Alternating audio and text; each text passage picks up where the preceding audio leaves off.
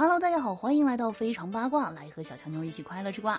那作为娱乐圈的定海神针，何炅的感情生活呢，一直是娱乐圈的未解之谜之一。三月十六号呢，有媒体曝光了何炅在上海某地现身的画面。当天呢，何炅身穿黑色的皮夹克，口罩呢也是半戴半不戴的拉在下巴下面。与朋友吃完饭之后呢，挽着男性友人的胳膊，站在车前与先走的朋友道别。期间呢，一直挽着手没有放开。送走朋友之后呢，心情不错，一路上蹦蹦跳跳的像个孩子一样。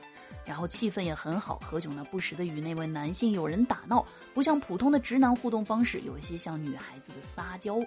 那何炅的腮帮子呢，似乎有些不舒服。一直与他比较亲近的那位男性友人呢，则上前观察，直接用手抚摸，上演呢有些像偶像剧里的摸脸杀。那之后呢，何炅又极其自然地挽着男性友人的胳膊，并没有因为同为男性而感到尴尬。朋友呢，也似乎早已习以为常。那据媒体透露呢，之后一行人一起返回了下榻的酒店，但是情况到底如何，当事人没有说啊，我们也只能是猜测了。而且感情这种事情都是很私人的，不管最终他的这个性取向啊，还是这个恋爱的对象，这都是何老师自己的事情，大家其实也不必过分探知。